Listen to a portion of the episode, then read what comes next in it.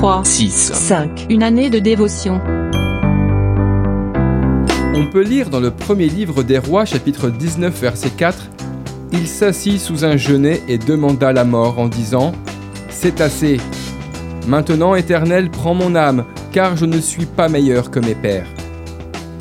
Après quelques jours de marche dans le désert pour sauver sa vie, Élie s'arrête, complètement épuisé moralement et physiquement. Oubliant ses exploits d'hier sur le mont Carmel, il se laisse vaincre par un profond sentiment d'échec et sombre dans la dépression. Cette fois, plus question pour lui d'affronter les réalités qui l'ont conduit jusqu'ici. Il demande la mort. Élie ne se tient plus devant Dieu mais face à lui-même. Dans son égarement, il oublie la source de sa force et commence à percevoir les événements d'une manière négative. Il n'a plus d'espoir. Vous est-il arrivé de laisser s'interposer entre Dieu et vous une situation qui vous paraissait insurmontable? De croire qu'il était plus facile de mourir que de vivre? L'accumulation d'événements douloureux peut avoir des conséquences néfastes et affaiblir l'état de notre âme.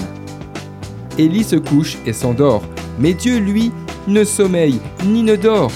Il envoie un ange réveiller le prophète avec ces paroles. Lève-toi et mange. Renouvelé par cette nourriture miraculeuse, Élie, fortifié, reprend sa marche. La parole de Dieu a le pouvoir de restaurer votre âme et de renouveler vos forces. Prenez le temps de la méditer et mettez-la en pratique. La simple obéissance à cette parole fera de vous un vainqueur et non un vaincu. D'après le livre 3, 6, 5. Une année de dévotion de Yanis Gauthier.